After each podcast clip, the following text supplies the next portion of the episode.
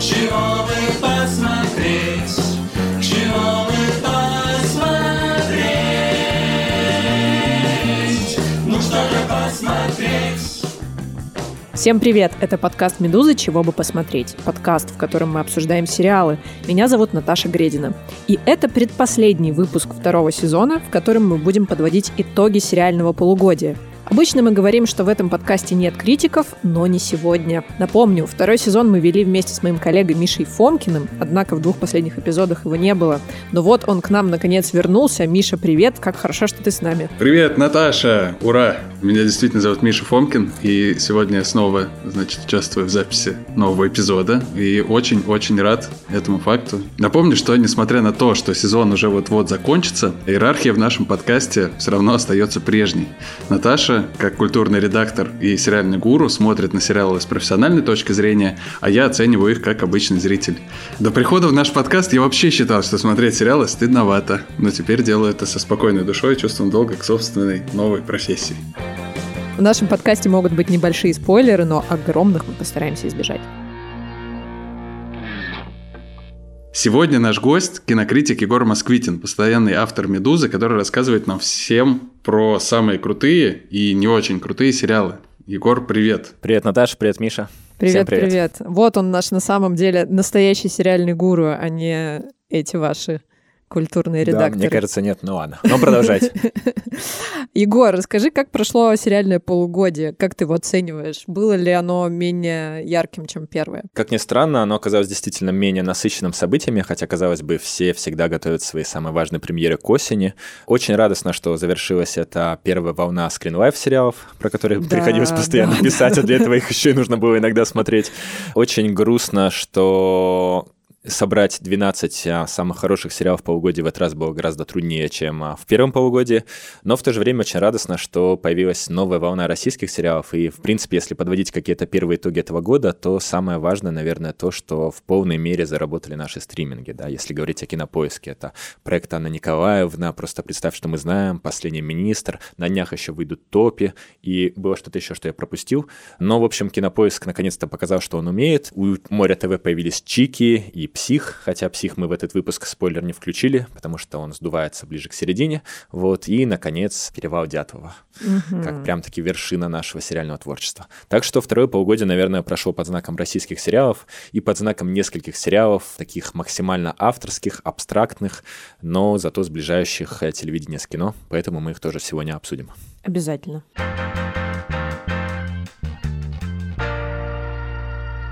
Разговор о сериалах продолжится через минуту.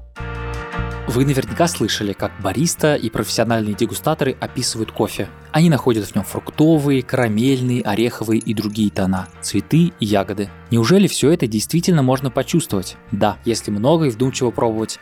Почувствуйте полноту вкуса вашей чашке. Возьмите, например, африканскую арабику Жардин Эфиопия Эйфория Благодаря деликатной обжарке у этого кофе сбалансированный мягкий вкус с фруктово-ягодными оттенками. А если вам нравится насыщенный крепкий кофе с шоколадными нотами, приготовьте его из зерен темной обжарки. Попробуйте высокогорную арабику из Южной Америки, Jardin Bravo Brazilia или Jardin Colombia Supremo.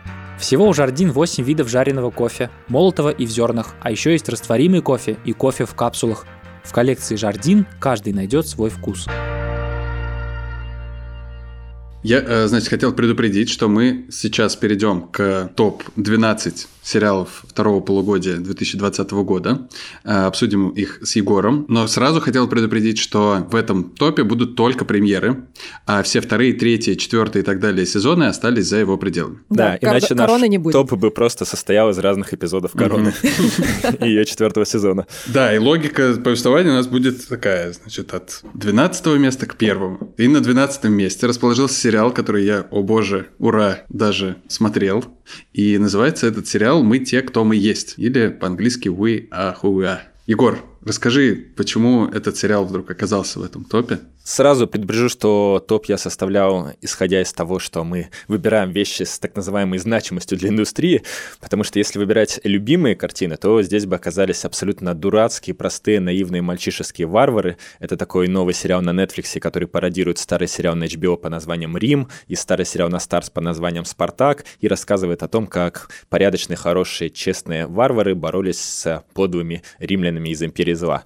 Но поскольку мы стараемся все-таки понять, что в этом году было самым важным важным и знаковым, то, мне кажется, нельзя обойти вниманием сериал «Мы те, кто мы есть». Это, во-первых, история от большого автора Луки Гуаданьина, человека, который нам известен в первую очередь по фильму...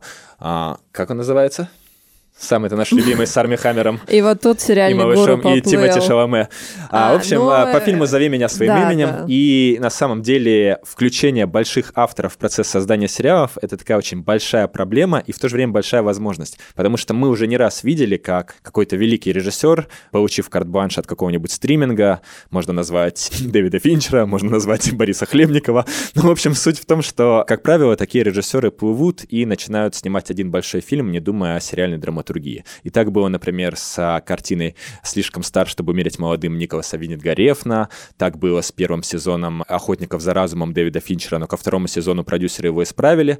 И примерно что-то похожее произошло с «Мы те, кто мы есть», но внезапно вот в этом несоответствии драматургии с сериальным каноном вдруг, мне кажется, обнаружилось какое-то бесконечное обаяние этой истории, потому что эта история представляет собой роман воспитания, то есть процесс душевных метаний и растерянности юного хрупкого существа, которое оказывается раньше времени выброшенным во взрослый мир. Напоминаю, что главный герой — это парень из Америки, который вместе с двумя своими мамами прибывает на военную базу. Обе мамы военные, одна еще и командир базы. Действие происходит в Италии, где не совсем рады такой конфигурации власти. И он там знакомится с кучей ребят, сверстников, солдат. И все это выглядит невероятно поэтично и живописно. То есть, если во всех романах воспитания мы всегда имеем дело с какими-то чисто литературными процессами инициации героя, типа там что-то увидел, что-то сделал, то здесь мы просто-напросто погружаемся в оптику этих героев, и это невероятно красиво, трогательно и хрупко. Может быть, это довольно скучно смотреть, на самом деле, многие жаловались, Есть, не знаю, да, как такое. вам, угу. но если вот прокачать свою эмпатию к этим героям и вспомнить, каково это быть подростком, то в эту историю ты моментально влюбляешься. Давай так, если тебе нравится «Зови меня своим именем», надо смотреть или не надо? Думаю, да, но при этом «Зови меня своим именем» — это все-таки такая универсальная история первой любви и невозможности продолжения первой любви, а здесь история скорее семьи. Так что я думаю, что немного разные вещи, но друг друга дополняют. По-твоему, быть мужчиной — это только уметь стрелять и писать стоя? Я тебя не этому учу. Будешь внимательный, узнаешь жизнь. С тех пор, как ты появился, все поменялось. В хорошем смысле или в плохом? Жизни стало больше. Одиннадцатое место. Дивный новый мир. Ты сам писал в тексте о нем, что критики в США разгромили этот сериал, и, в принципе, вот эта экранизация, она как будто бы какая-то случайная, странная вообще. Что это, как этот сериал сюда попал? А вот расскажите, как вам, если вы смотрели, потому что у нас часто бывает, что я что-нибудь свое напишу, а потом ты говоришь, так, ну, мне другое мнение, но окей, публикуем. Поэтому расскажи, как тебе, потому что я-то влюбился в эту историю. Короче, что я могу сказать? Мне странно, что за этот сюжет снова берутся. То есть, мне кажется, это очень рассказанная история, несмотря на то, что она стилизована как-то по-новому, как-то по-новому выглядит, и там есть какие-то замены каких-то одних сюжетных линий другими похожими. Я не очень понимаю, зачем. Добро пожаловать в Новый Лондон. Здесь все счастливы. Все на своем месте. Здесь нет голода, нет насилия. Там нет боли, Джон. Нет изгоев. Дом. Прими это дивное место и все его блага. Привет. Тебе осталось только подключиться.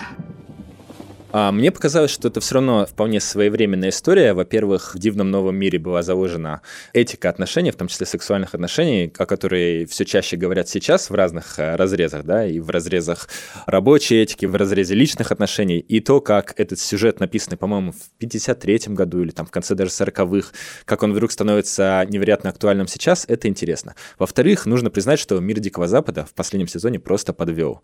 Поэтому, если ты скучаешь по историям про антиутопии, про мир будущего, про мир, где люди живут в симбиозе с машинами, то «Дивный новый мир» — это, в общем-то, единственная в этом году достойная альтернатива. Ну и, наконец, меня очень увлек э, сам роман между героиней и героем, потому что то, как в их отношениях меняется позиция власти и позиция смирения, то, как они с помощью сексуальности выражают свои чувства, это на самом деле очень интересно. Ну и в конце концов, это последний в этом году фильм, снятый до пандемии, в котором есть массовая сцена оргии. Больше такого не будет, мы же должны это понимать.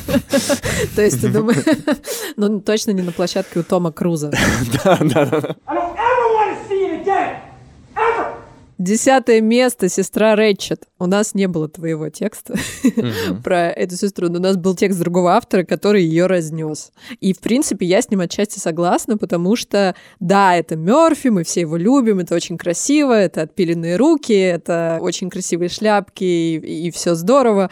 Но это все где-то уже было, нет? Мне кажется, что Райан Мерфи, человек, который снимает по примерно три сериала и два фильма в год, это заложник своего профессионализма и своей незаменимости. И если бы, допустим, кроме сестры Рэчет он за последние несколько лет ничего не сделал, то мы были бы в восторге от сестры Рэчет, потому что это очень стильная история, в ней очень хороший гуманистический посыл, в ней есть интересная интерпретация уже знакомого нам сюжета про сестру Рэчет из «Пролетая над гнездом кукушки». В ней невероятно органично объединены современные конфликты и вот э, такие элементы классического Голливуда, Голливуда, как музыка в стиле вот этого Бернарда Хермана, такая тревожная музыка взвинченная, которую, кстати, сейчас пародируют еще и в фильме «Манк». Но при этом, поскольку Райан Мерфи делает это все примерно раз в два месяца, то ты уже начинаешь уставать, потому Да. что ты понимаешь, что у него одна и та же повестка, и когда у человека повестка гуманистическая, но при этом ты понимаешь, что он себе нашел нишу, и он получает 300 миллионов от Netflix за то, что он эту повестку продвигает, то ты начинаешь э, немножко, даже не то, что сомневаться в его искренности, но начинаешь думать, что для него это все становится неким дежурным вообще обходом больницы, поэтому, конечно, немножко устаешь. Но это не вина Райана Мерфи, что он такой один, что он умеет так профессионально, быстро, четко и, наверное, без лишней рефлексии работать, это, наверное, недоработка всего остального Голливуда, который не может предложить альтернатив. Поэтому, повторюсь, если вы в этом году уже видели «Политика» или фильм «Выпускной» или очередной сезон «Американской истории ужасов», то «Сестра Рэчет» — это как бы кавер-версия собственного произведения, которой можно избежать. Но если вы вдруг ограничите знакомство с Райаном Мерфи какой-то одной историей в этом году, то «Сестра Рэчет» самая выразительная, на мой взгляд. И я, наконец, просто дико люблю Сару Полсон, я с ней готов смотреть что угодно. Извините, но вы едите мой персик. Не вижу на нем имени. Кто бы мог это сделать? Что сделать? Писать имена на персиках. Кто-то, кто действительно хотел этого? Никто никогда не писал свое имя на Я персике. видела, как это делается. Нет, это не так. И что ты собираешься делать? Ты что, оглохла? Нет. Просто думаю о том, что я собираюсь с этим сделать. Номер 9 нашего топа – это сериал «Правила Коми». Это сериал, основанный на реальной истории, которая произошла в середине десятых годов. И не про коми. Да, это не про, значит, республику Коми, как я в первую очередь подумал, а это история про действующего президента, все еще действующего президента США. На самом деле это единственный в этом году сериал в духе Аарона Соркина. Несмотря на то, что дальше будет сериал Романа Волобуева, который тоже отчасти в духе Аарона Соркина, но если вы вот любите Аарона Соркина за его идеализм, за его восхищение людьми труда, профессии, которые максимально преданы своему делу и просто не представляют себя без него, то «Правило Коми» вас невероятно увлечет. Это история про генерального прокурора США, который вынужден вести расследование против Хиллари Клинтон, потому что Хиллари Клинтон пользовалась своей личной почтой, разглашая какие-то государственные тайны, вот, и он это должен сделать накануне выборов. И он, будучи демократом, конечно же, симпатизирует Хиллари Клинтон. Будучи здравомыслящим человеком, он понимает, как его расследование усилит позиции Дональда Трампа. И в то же самое время, будучи преданным своей единственной начальнице, то есть Фемиде, как бы громко это ни звучало, он вынужден это расследование максимально объективно и беспристрастно вести. И вот этот конфликт человека, который даже не слуга двух господ, а слуга одной госпожи, которая вообще ни с кем не вступает в союзы, он показан невероятно круто, глубоко и трагично. И актер Джефф Дэниелс — это, в принципе, сериальный актер, которого можно смотреть где угодно, и в отделе новостей у самого Соркина, и в замечательном сериале «Мерцающая башня», где он безуспешно охотится на Усаму Бен Ладена накануне 11 сентября. В общем, это какой-то такой актер, с которым можно прожить любую историю, какой бы медленной она ни казалась. Ну, и стилистически это напоминает всеми нами любимые истории Стивена Содерберга, вроде там «Девушки по вызову» или «Карточный домик» Финчера. То есть такие мрачные, холодные драмы драмы про лабиринты власти в Америке. Так что всем, кто любит такие вот а, драмы про политиков, рекомендую. Вы давно Facebook открывали? За несколько часов до закрытия участков. Отрыв с Висконсин. Это победа. Директор Коми, СМИ объявили о победе Трампа. Восьмое место. Воспитанные волками. Что это? Я посмотрела на это название и подумала, боже, это точно не для меня. Открыла постер, посмотрела, боже, это точно не для меня. Что это, Да. Егор? Ну, во-первых, «Воспитанных волками» не нужно путать с «Бегущей с волками». Это замечательный мультфильм, полнометражный, а не многосерийный, который недавно вышел на Apple TV. «Воспитанные волками» — это, между прочим, сериал, придуманный и даже частично снятый сэром Ридли Скоттом. И это сериал, который подытоживает да. вообще все темы, которые в творчестве сэра Ридли Скотта занимали важные места на протяжении последних 40 лет. А завязка такая. В будущем человечество уничтожено в результате какого-то последнего крестового похода, то есть большой религиозной войны, и немногие выжившие пытаются спастись от э, своей коллективной судьбы в разных уголках галактики. И начинается все с того, что на одной отдаленной планете приземляется корабль, в котором есть два андроида. Одного из них зовут отец, другую мать. И мать напоминает нам о всех любимых женских персонажах Ридли Скотта от девушки из рекламы Макинтоша в 1984 году до Эллен Рипли и всех репликантов из «Бегущего по лезвию». Так вот, она, стоит им построить дом, вдруг берет и искусственным путем рожает сразу нескольких детишек. И дальше, к сожалению, все они, это не спойлер, потому что это буквально первые 10 минут фильма, один за другим умирают, но остается один мальчик, и тут же все начинают думать, что это мессия. Сериал довольно тяжелый для просмотра. Тяжелый для просмотра он потому, что, несмотря на руководство Ридли Скотта, который, в общем-то, и сам не в лучшей форме сейчас, основную работу вел Аарон Гузиковский. Это такой сценарист и режиссер, которого мы знаем, например, по «Пленницам» Дани Вильнева и по нескольким другим работам. И это такой мастер размеренных историй. Поэтому, к сожалению, местами скучновато и сонно. Но, с другой стороны, если вы любите Ридли Скотта, то вас очарует краткий пересказ всего его творчества. Вот его интересует тема империи и крестовых походов, как в «Гладиаторе» или «Царстве небесном». И здесь все это переносится в будущее, но абсолютно не меняется логика этих людей, крестоносцев. Там есть неокрестоносцы такие совершенно жуткие, во главе с Тревисом Фимелом из Варкрафта, из Викингов.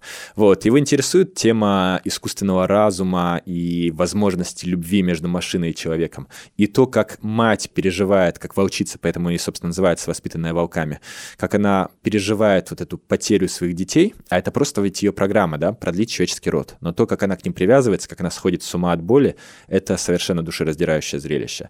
Или вот э, эта трагедия отца, который видит, как распадается его семья, и вроде бы это супермашина, да, невероятно сильный, там, уверенный в себе персонаж, но он ничего не может сделать э, с этой трагедией. Вот, плюс, э, что еще интересует Ридли Скотта? Его интересует, разумеется, Библия, и тоже это все здесь есть в таком киберпересказе. В общем, суть в том, что все, за что мы любим Ридли Скотта, здесь упаковано в такой альманах фантастических историй, поэтому только фанатам этого режиссера и фанатам научной фантастики, с которой в этом году все было не так уж хорошо, мы этот сериал рекомендуем. Первый поросенок построил домик из соломы. Второй поросенок из хвороста. А третий поросенок он построил дом из кирпича. И однажды к ним пришел страшный серый волк и сказал, «Впусти меня, маленький поросенок, а не то я как дуну, как дуну, что весь твой дом разлетится». Номер семь нашего рейтинга – это сериал, который называется «Третий день». И этот сериал у нас в хайлайтах отображен как, значит, э, сериал с Джудом Лоу. Это самое яркое, Мгм. что мы... э, Что еще нужно Да-да-да, что нужно современной зрительнице? Может быть, зрителю. Сериал с Джудом Лоу, где он снова папа. Что, что еще нужно? Да, я прочитал, что это экспериментальная драма.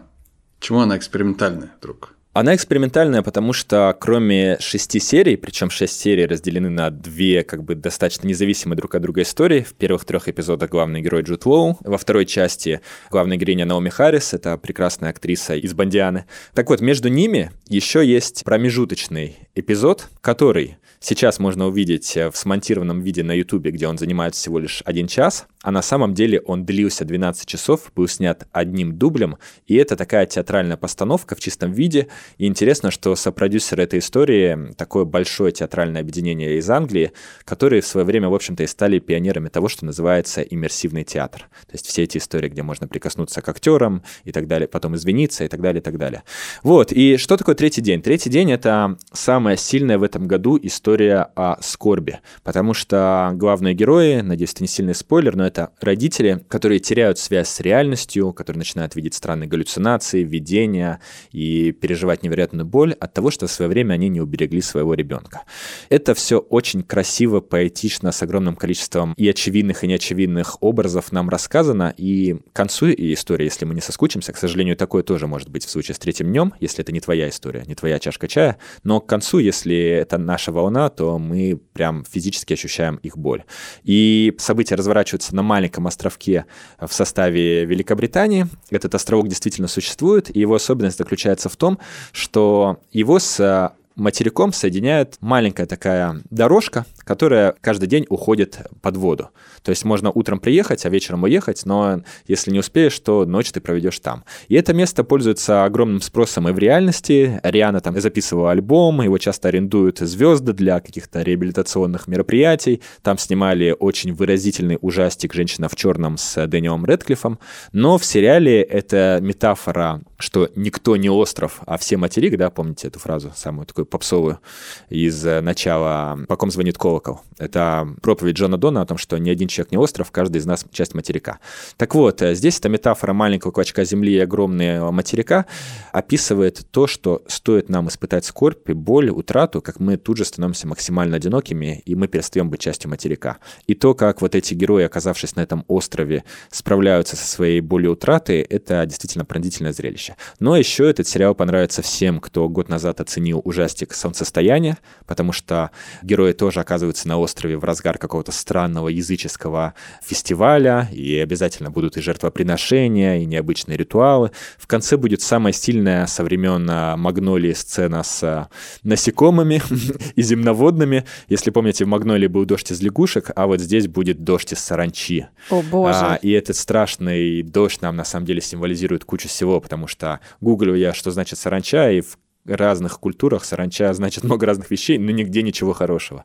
Вот. Так что это очень такая красивая многослойная история, в которой есть язычество, христианство, психология и много чего еще. Кажется, вот у Джуда Лоу как-то, вот его последний фильм «Гнездо», он же там тоже игра, играет, да, такого потерянного отца, как-то вот эта тема отцовства, то ли она его интересует, то ли ему так везет на сценарий, то ли что почему-то как-то... Слушай, кстати, да, и мне кажется, есть еще одна тема, которая у него прямо через все фильмы идет. Это тема мужчины, переживающего кризис своей несостоятельности, то есть неспособность защитить семью или обеспечить, как в случае с гнездом. Это вот э, какой-то такой конфликт между тем, что всем он кажется Джудом Лоу, в конце да. концов, самым красивым, крутым мужиком на свете, да. а при этом его герои всегда хрупкие и на самом деле неудачливые. И я помню, как в фильме «Гнездо», надеюсь, это не спойлер, есть сцена, где он хочет добраться до дома на такси, а ему нечем заплатить, и его таксист просто пинком выставляет из машины, и он идет пешком, и, блин, в этом столько какой-то драмы, сколько нет, мне кажется, простите, там, хотя бы в одном из двух сезонов «Молодого и нового папы». Ты пережил трагедию. Потерять, как потерял ты. Прошло уже много времени. Здесь время не лечит. И мы добрались до первого российского сериала в нашем топе. Правильно же я говорю? Mm-hmm, да, да, шестое место. Шестое место. Просто представь, что мы знаем. Ну, рассказывай, чем тебе понравился этот мини-сериал Романа Волобуева про Телеграм и вообще про медиа. Говорят, очень плохо смотрят про медиа люди не из медиа. Это правда. Хуже, чем про медиа, смотрят только сериалы про киноиндустрию. Но и то, и другое постоянно почему-то у сценаристов на уме. Вот, наверное, это такое следствие либо эго эгоцентризма, либо правило «снимай о том, про что знаешь». Мгм. А просто представь, что мы знаем, это история о нескольких девчонках-журналистках, э, которые ведут канал про жизнь в Москве, да, и про тусовку. И вот в какой-то момент они нечаянно хоронят одного известного журналиста, который пребывает действительно в клинической смерти, но в Англии, потому что его карьера завершилась, он боится вернуться в Россию и не хочет писать. И его задевает то, что его похоронили, и он возвращается и начинает ими руководить. Вот, а почему это интересно? Мне кажется, это интересно, потому что это единственный сериал года, у которого есть хоть какая-то связь с реальностью. Там даже про коронавирус шутки есть, если не ошибаюсь, потому что все снимали то ли в феврале, то ли в марте, когда уже как бы проблема была на слуху, но еще не было масок. Во-вторых, это интересно, потому что героини действительно более-менее, мне кажется, соответствуют э, вот тому современному портрету москвички или москвича, которые, с одной стороны, увлечены каким-то делом, с другой стороны, чувствуют э, свою ответственность за происходящее вокруг, а с третьей стороны, все равно хипстеры и тусовщики. Вот. Ну и в-четвертых, как и всегда у Романа Волобыева, очень афористичные диалоги, очень тонкие нюансы, вроде обстоятельств отношений между героем Евгения Стычкина и героиней Юлии Снегирь, которые заставляют тебя как-то все больше проникаться историей, даже если она кажется легкой и ироничной. Но на самом деле, поскольку это больше про вашу профессию, чем про мою, то вы расскажите, как впечатление. Мне было жалко, что он закончился. Я бы посмотрела еще четыре серии вполне. Мне было интересно. Мне, мне казалось, что они по-быстренькому сворачиваются в последней серии. Вот так вот. Мы здесь заканчиваем линию вот так, здесь заканчиваем линию вот так. У нас больше нет денег пока. Вот, мне, кстати, тоже было такое ощущение, что это как бы как будто бы не полноценный сезон, а некая проверка гипотезы. Будут ли смотреть, будут ли обсуждать. Поэтому давайте сделаем пару серий, а потом, если это всем понравится, мы уже как-то развернемся, как в случае с последним министром, про который сразу было понятно, да, что это понравится. А что касается того, понравилось ли с точки зрения профессиональной, не знаю, мне сложно сказать. Мне кажется, это достойная попытка привлечь э, человека не из медиа к э, вот этой драматургии медиа. То есть, э, конечно, там все упрощено и там, где нужно приукрашено, но забавно. И забавно узнавать там каких-то реально существующих журналистов. Все вот эти обсуждения, главный герой это Кашин или не Кашин. Вот это была одна из главных тем в Фейсбуке, мне кажется, в то время, когда выходил этот сериал. Это забавно. Денег хотите? Даю. Но в нагрузку возьмете издателя. Взрослого. Чтоб отвечал за вас, дур. Тот самый Малышев. Какой тот самый? Работать в профессии не знать Малышев. Я, между прочим, выросла на его текстах. Нам этот твой алкаш нужен зачем? Рассказывать нам, какие мы дуры? Очень крутая история. Срез русской жизни, мать его. И пятерку лучших сериалов второго полугодия 2020 года по версии Егора Москвитина открывает сериал «Индустрия». И меня очень привлекло словосочетание, которым начинается описание этого сериала от Егора на «Медузе». Бойкий и страстный сериал. Потом, Егор, ты начинаешь рассказывать, что это сериал про Уолл-стрит для зумеров. На самом деле, Миша, это фраза, которую мы просто... Я ее копирую, вставляю постоянно. Вот впервые, впервые Наташа ее опубликовала. Это был тяжелый вечер, я смотрела Проглядела. текст одним глазом, да. В общем, друзья, зумеры — это люди, которые, согласно нескольким словарям, появляются на свет с 1996 года. То есть самому старшему зумеру, верховному зумеру, сейчас 24 года. Это люди, которые и в российской, и в англосаксонской, и в европейской системе воспитания уже заканчивают университеты и, получается, начинают строить карьеры. И если про зумеров с помощью сериалов и сложился какой-то консенсус в последнее время, то этот консенсус максимально комплементарный, потому что зумеры — это будущее, к ним нужно подлизываться, если ты Netflix или любой другой стриминг. Так вот, зумеры — это якобы супер ответственные и этичные люди, которые, в отличие от нас, пассионарность своего поколения видят не в том, чтобы захватывать новое пространство, там, страны, космос, там, покупать машины, квартиры, а в том, чтобы, наоборот, как-то минимизировать свой вред окружающему миру. Помните, в сериале «Политик» зумеры хвастаются тем, что все отходы от их жизнедеятельности в течение года помещаются в одном мусорном ведре. Так вот, а, Лена Даном, режиссер первых эпизодов, но ни в коем случае не шоураннер и даже не сценарист этого сериала, она стала первым из нескольких режиссеров, которые в рамках индустрии заявили, вообще-то это не так. И именно от нее это услышать было странно, потому что всю эту хрупкость и ответственность она воспела в сериале «Девочки». А тут она говорит, знаете, на самом деле зумеры — это такие же меркантильные твари, как и все мы с вами, у которых есть свои амбиции, которые сгорают изнутри от тщеславия, и которые в случае чего, а если столкнутся с ситуацией, когда ресурсы ограничены, перегрызут друг другу глотки. Главные герои — это выпускники из Англии и Америки, которые оказываются в Лондоне в инвестбанке и оказываются оказываются в условиях конкуренции, потому что их делят на пары, и каждую пару прикрепляют к опытному инвестору.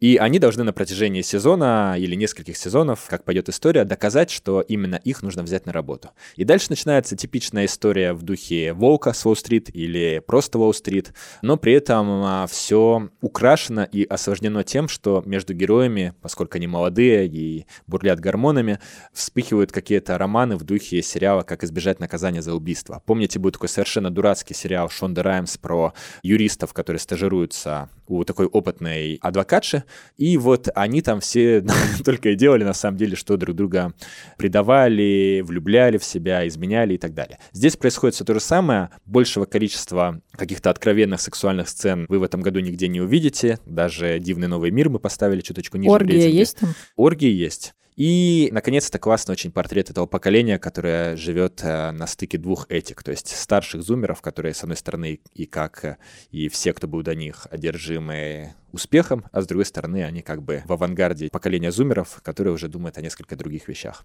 Крутая история, да и очень вдохновляющая работать, стремиться к чему-то. Такой вопрос. А, Лена Данем, который 34 года, может снимать э, искренний сериал про зумеров? Или они ее просто все бесят, и поэтому снимает про него про них такой сериал? А, слушай, это интересный вопрос, потому что сколько Райана Мерфи-то уже за 50, да? А «Политик» — это, наверное, главный сериал про зумеров. А я думаю, что она более чем сочувствует и как раз э, хочет как-то утешить, прикрыть. Есть два человека, которым я готов уступить. Иисус Христос и Маргарет Тэтчер. И кто из них важнее? Кому-то мы обязаны всем, а другой — плотник. Четвертое место. Сериал «Отыграть назад», который я досмотрела на прошлой неделе и была удивлена. Я вообще не хотела его смотреть, потому что начиталась отзывов о том, что он скучный. Якобы там эту интригу можно уложить в две серии, и что это на самом деле полнометражка, растянутая на шесть эпизодов. У меня не было такого ощущения, мне он очень понравился. Там играет э, Николь Кидман, которую я не очень люблю, и Хью Грант, которого я... У меня вообще не было никакого мнения о нем, а теперь я его полюбила любила, а Николь Кидман тоже. В общем, э, я в восторге. Расскажи, как тебе. Мне очень нравится этот сериал, и мне он нравится по нескольким причинам. Во-первых, это сериал, который возвращает нас к нормальным, простым историям, потому что нет ничего тяжелее, чем в год смотреть очень много сериалов, каждый из которых мнит себя невероятно авторским, там, психологически достоверным, концептуальным и так далее. Иногда хочется просто какого-то хорошего детектива, и в данном случае это, мне кажется, работает. Что еще интересно? Интересно то, как здесь справились а, с проблемой Николь Кидман, которая видна и в «Большой маленькой лжи» и в новом фильме выпускной от Райана Мерфи как раз-таки. К сожалению, она не то чтобы забронзовела, но есть ощущение некой восковой фигуры, в которой превратили эту прекраснейшую, выдающуюся актрису, которая начинала с триллеров, а была невероятной в «Широко закрытыми глазами», «Подарки» и многих других фильмах. А вот в последнее время как-то не могут с ней хорошо работать, мне кажется. Многие обвиняют в этом саму Николь Кидман, но, по-моему, это большая проблема режиссеров. И в «Отыграть назад» ее замечательнейшим образом направляют направляют, потому что вы наверняка заметили, что почти все ее внутренние метания переданы через движение ее бесконечно красивых и встревоженных глаз. Вот, еще мне очень нравится какие-то так невзначай встроенные в эту довольно простую вроде бы историю о том, что муж оказался не очень хорошим. Образы, например, обратите внимание, когда мы смотрим титры, там а, девочка такая радостная, маленькая, надевает свадебное платье, накрывает себя фатой и тут же превращается в призрака, да, то есть такая метафора брака, как некой темницы, которая на самом деле берет и перечеркивает все твои мечты о свободе и какой-то собственной траектории судьбы. Или, например, как часто используются лужи. Не знаю, поймут ли зрители, что я сейчас сказал, но, в общем, вот эти маленькие водоемы, которые есть в городах, да, на, на асфальте, mm. вот, нам все время показывают мир героини через отражение в этой воде. И поэтому мы видим, каким зыбким становится все вокруг нее, как она все меньше в себя верит, как все больше она сомневается даже в собственной невиновности, не говоря уже о невиновности беременности своего мужа. Вот, ну и, наконец, это просто очень крутая драматургия.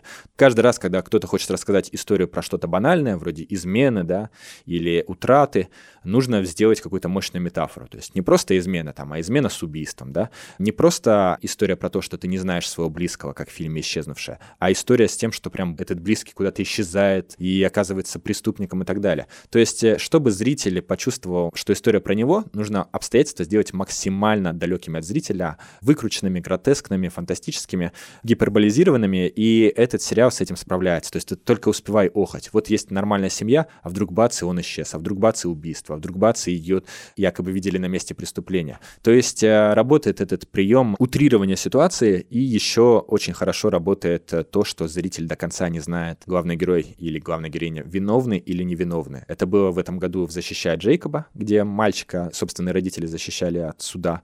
Это было несколько лет назад в «Однажды ночью», кстати, в первом вообще сериале, о котором я написал рецензию для «Медузы», это было в шестнадцатом году. Там а, тоже мы не понимали, преступник парень или нет, и это, конечно, тебя ставит в такое очень щекотливое положение как зрителя, потому что ты не знаешь, сочувствовать или не сочувствовать. И, конечно же, ты сочувствуешь. Вот. И что-то я заговорился про этот сериал, хотя не планировал, вот, потому что впереди еще более достойные работы, но мне очень нравится, как рассказывает свои истории Дэвид Кикель. Это шоураннер этого сериала, он же делал «Большую маленькую ложь».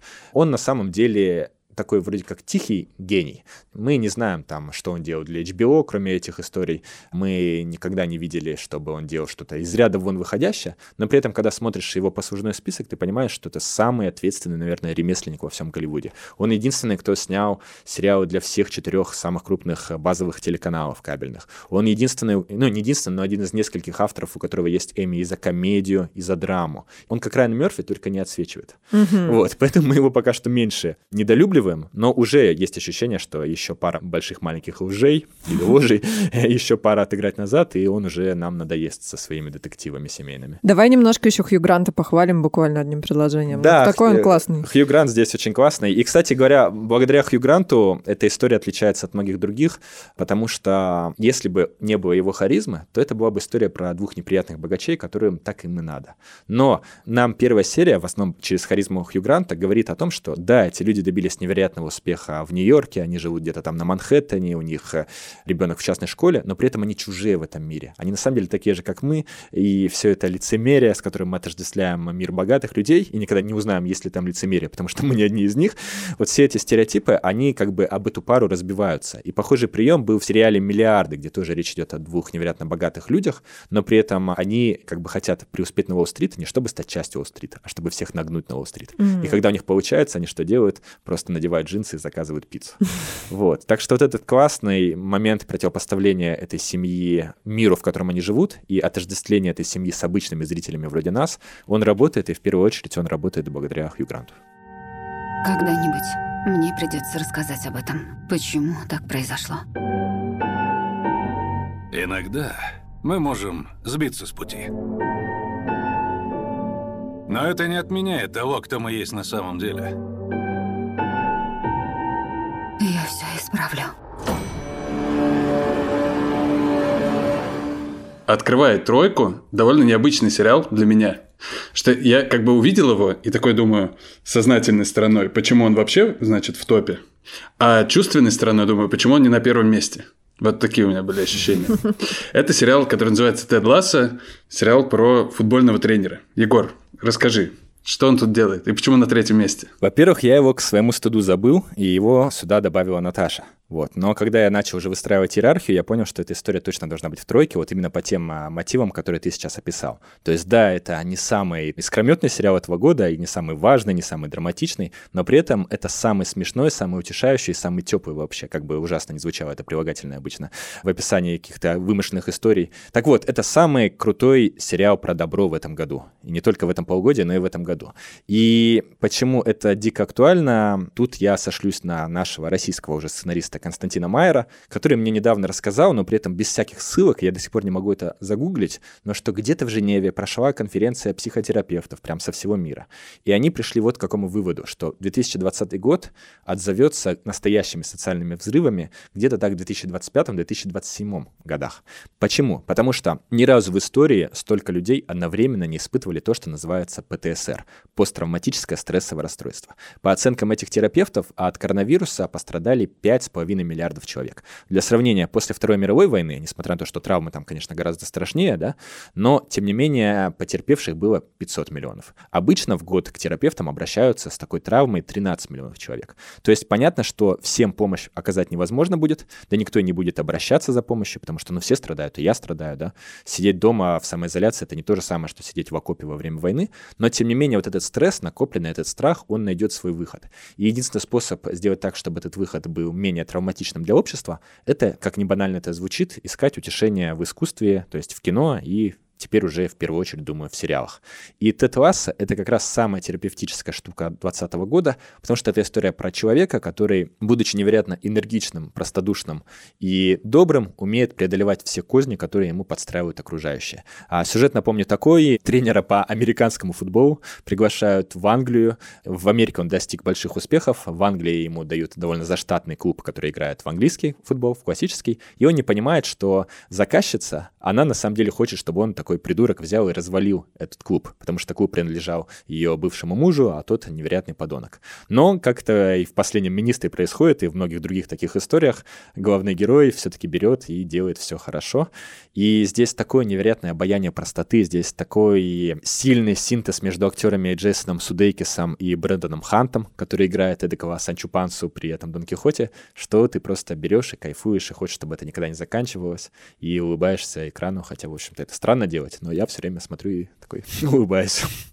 Мне кажется, что еще был один сериал в этом полугодии, у которого была примерно та же функция, но его нет в нашем топе. Это «Эмили в Париже». Да, кстати, классный, можно было их вместе поставить, потому что абсолютно простодушный неунывающий, и героиня невероятно обаятельная. Можно еще, но это совсем уж с натяжкой, только для тех, кто прямо чувствует острую потребность в рождественских историях, посоветовать «Дэш и Лили» на Netflix. Это такая история про двух ребят, которые в канун Рождества а, завязывают между собой эпистолярный роман и влюбляются друг в друга. Но нет, Тетлас, он объективно лучше, потому что там борьба идет. Там, несмотря на всю расслабленность, там идет большая серьезная борьба. Он пытается игроков в сокер, он учит их... Э, американскому футболу. Американскому футболу. Это на самом деле, на самом деле жуткий испанский стыд, когда они показывают там, значит, э, футбол, все, что связано с футболом. Я представляю себе, что такое футбол, классический английский. Но там это невозможно смотреть. Ну, то есть очень плохо показано, как мне кажется, вся эта составляющая спортивная. Все равно невозможно оторваться. Спасибо, Егор, прям очень красивыми словами описал мой любимый сериал 2020 года. Всегда думал, что чай на вкус как коричневый кипяток. И представляете, так и есть. Гадость. Спасибо. Ну что, значит, врываемся на ступеньку, на которой написана цифра 2. И здесь снова Чики. А нет, не Чики. На втором месте сериал «Ход королевы».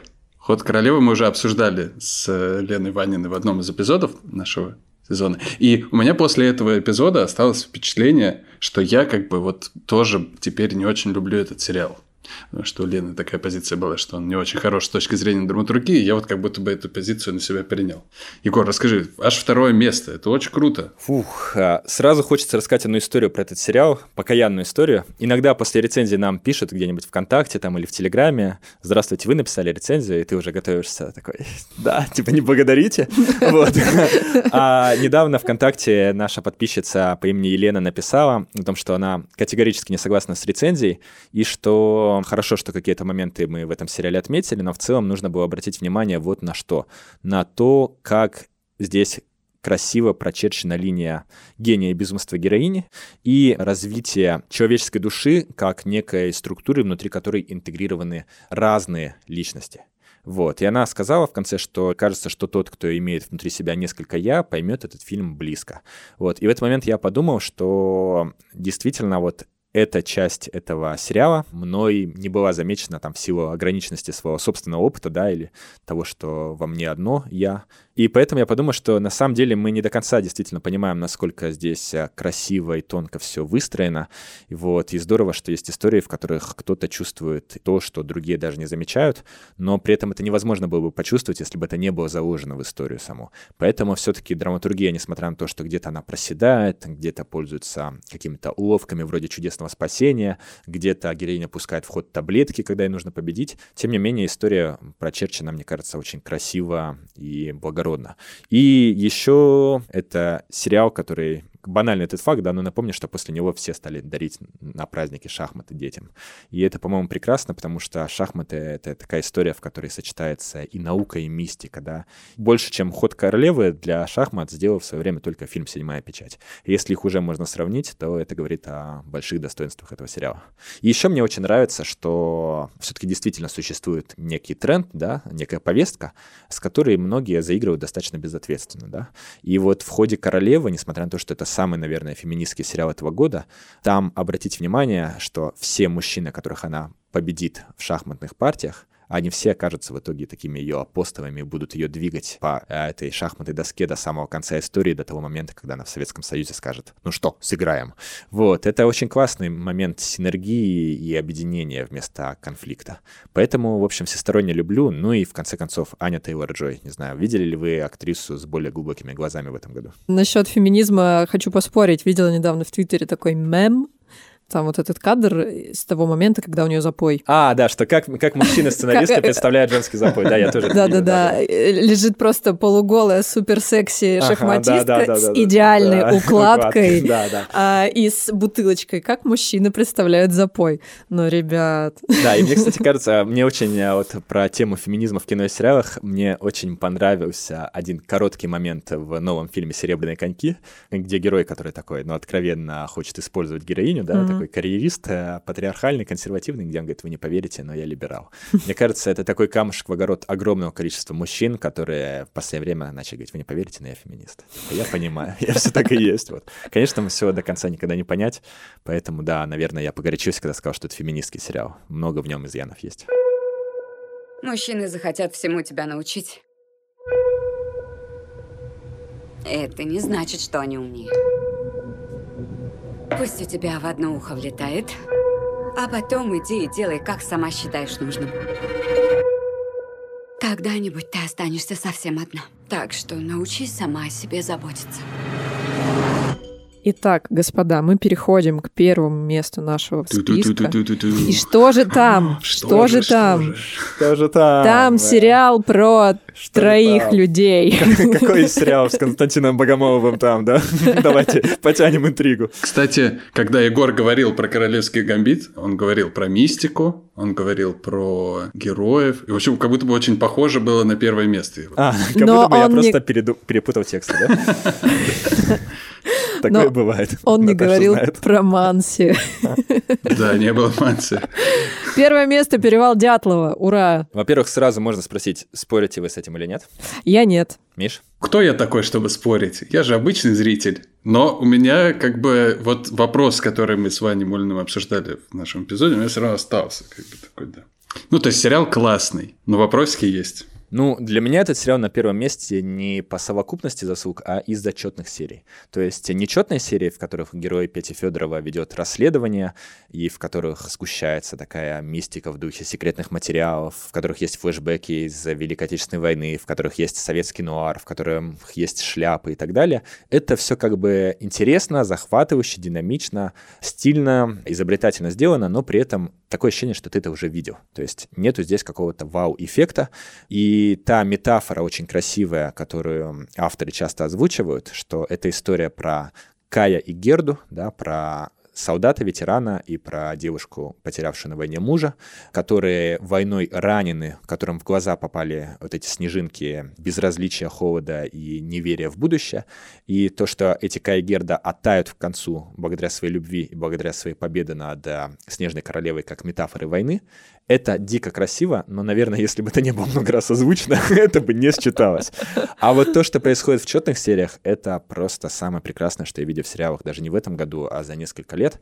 Напомню, что там в четных сериях реконструируется сам поход дятловцев, и, во-первых, эти серии черно-белые, во-вторых, они по речи героев, по моторике актерской игры, по поведению актеров в кадре, по структуре кадра, да, по манере съемки, все это напоминает советское кино. Да, и здесь здесь э, снова говорят о неотправленном письме Колотозова и Урусевского. Можно вспомнить «Красную палатку», их же фильм э, с Шоном Коннери, между прочим, на минуточку. Можно вспомнить «Девчат», но в целом факт в том, что это кино, которое, покажи его сейчас и скажи, что оно сделано в 1959, потому что дятовцы погибли тогда, все в это поверят. То есть это безупречная стилизация, и, наверное, по эффекту на психику людей, которые немножко что-то слышали про Советский Союз, но в целом додумывают и романтизируют его, или наоборот, э, демонизируют его, по воздействию на нашу психику это все равно, что очень странные дела по воздействию на американскую психику. То есть это история, в которой вдруг бац, и некое прошлое, абсолютно романтизированное, становится территорией невинности, романтики, подлинных чувств, настоящего благородства,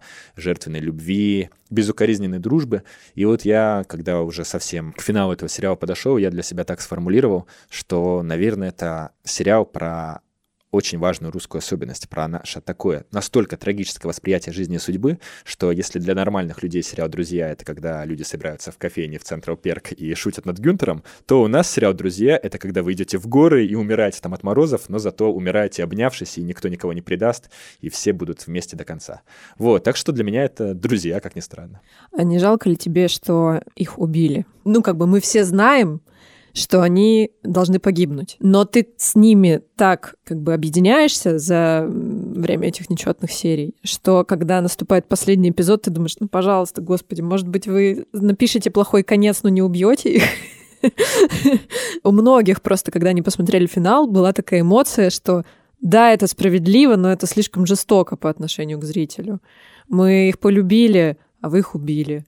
Вот такое. И вот этот вопрос, меня он, на самом деле, больше всего как бы цепляет во всей этой истории до сих пор. У меня нет на него ответа. Что ты об этом думаешь? Ну, история спасения точно была бы фальшивой, и как раз шоковая терапия для зрителя, она иногда бывает полезна, если к ней ведут не через нагнетение страданий, не через какой-то трэш, а через любовь. И я помню, что после финальной серии в Инстаграме по хэштегу «Перевал Дятлова» можно было найти огромное количество рисунков, такие, причем многие в стиле аниме, кстати, то есть это рисуют современные подростки, да, которые воспитаны совершенно в другой культуре, вот, и их это так проняло, что они взяли и начали рисовать этих ребят, которые обнимаются и замерзают играют. Вот.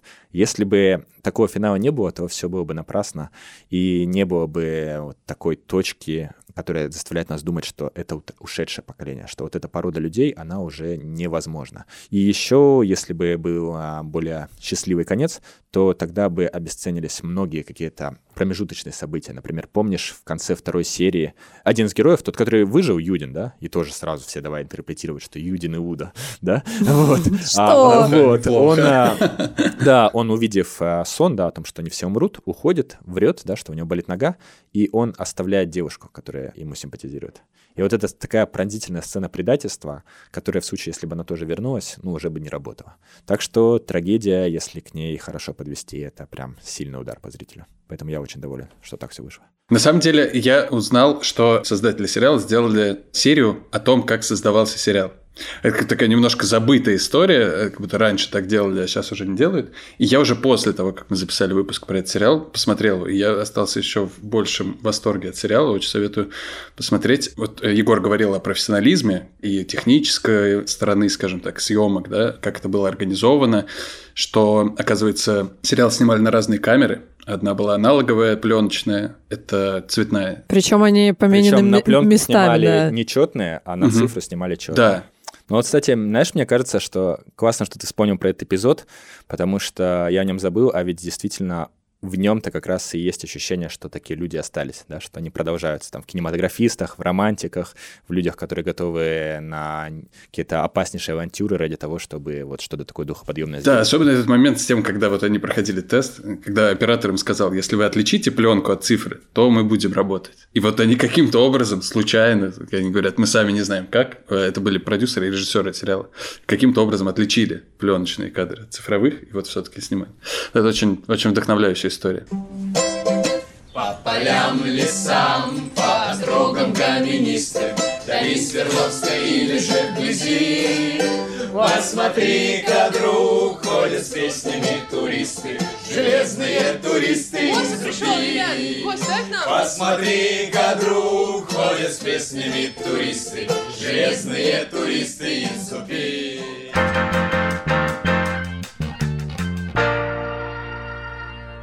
Егор, так получилось, что у нас два итоговых выпуска в этом году, и как бы по полугодию, да? И в прошлом выпуске ты назвал лучшим сериалом этого временного периода сериал «Тригонометрия». В этом выпуске у нас на первом месте «Перевал Дятлова». Ну так что, расскажи, что же ты вывел бы в топ of the топ? Но все-таки, конечно, по эмоциональному потрясению перевал Дятлова это гораздо сильнее. Хотя тригонометрия — это самая хрупкая, красивая история этого года про любовь, причем про необычную любовь, и все еще всем ее рекомендую. Миша, а у тебя какой лучший сериал года? Давай, рассказывай. Я хотел как-то очень помпезно сказать, что и в итоге сериалом года по версии Егора Москвитина объявляется «Перевал Дятлова». И таким образом как бы отвлечь тебя от вопроса, который ты мне задала, как будто ты забыла про него. Нет, я ничего не забываю. Черт. Слушай, я не знаю, я не знаю. Конечно, хочется прежде всего сказать Тед Ласса сейчас вот прямо на эмоциях, вот. Но мне кажется, что это поспешное какое-то решение, что я мог бы подумать и решить, что это лучше. Ну а зачем? Да, поддамся чувству, отдамся мелодии своего сердца. Вот я считаю Тед Ласса лучший сериал 2020 А я скажу, парни, «Тигриный король». Вот, мне кажется... О, это чит, потому что мы вообще не думали о документальных сериалах. Нет, ну, да. правда, этот сериал больше всего меня потряс в свое время. Я до сих пор его вспоминаю, думаю, блин, классно, «Тигриный король».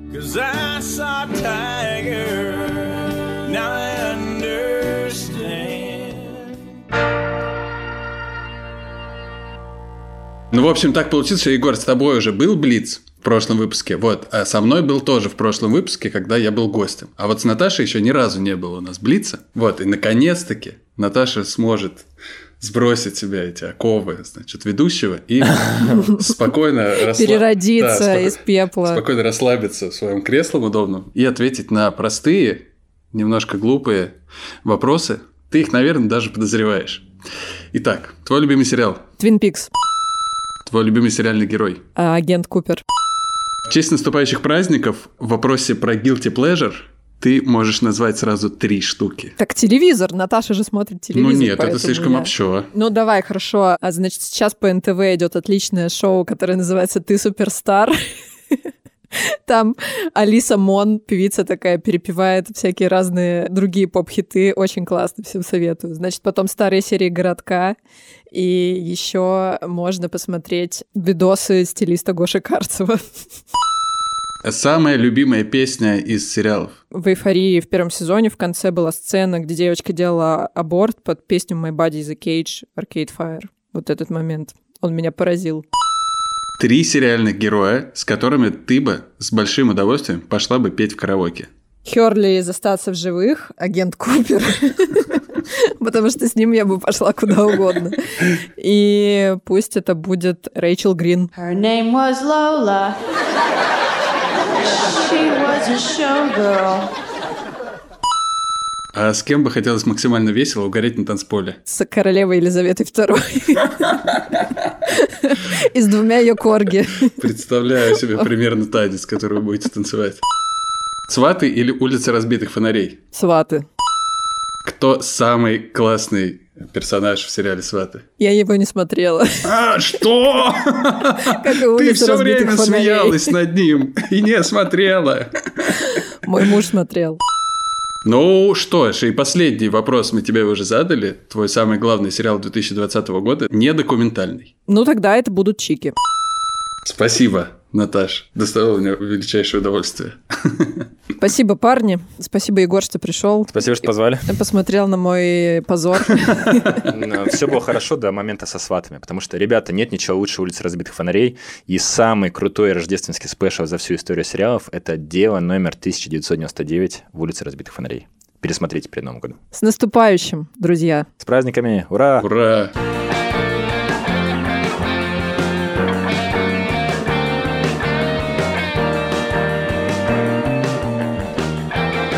С вами был подкаст «Чего бы посмотреть». Подписывайтесь на нас, ставьте лайки. Мы есть на всех основных платформах Apple Podcasts, Google Podcasts, CastBox и Spotify, а также на Яндекс.Музыке. Слушайте этот и другие подкасты «Медузы». Задавайте вопросы, рассказывайте свои истории, связанные с сериалами, и предлагайте, чего бы посмотреть в письмах. Присылайте их на почту подкаст собакамедуза.io с пометкой «Чего бы посмотреть». До следующего выпуска. Пока. Пока.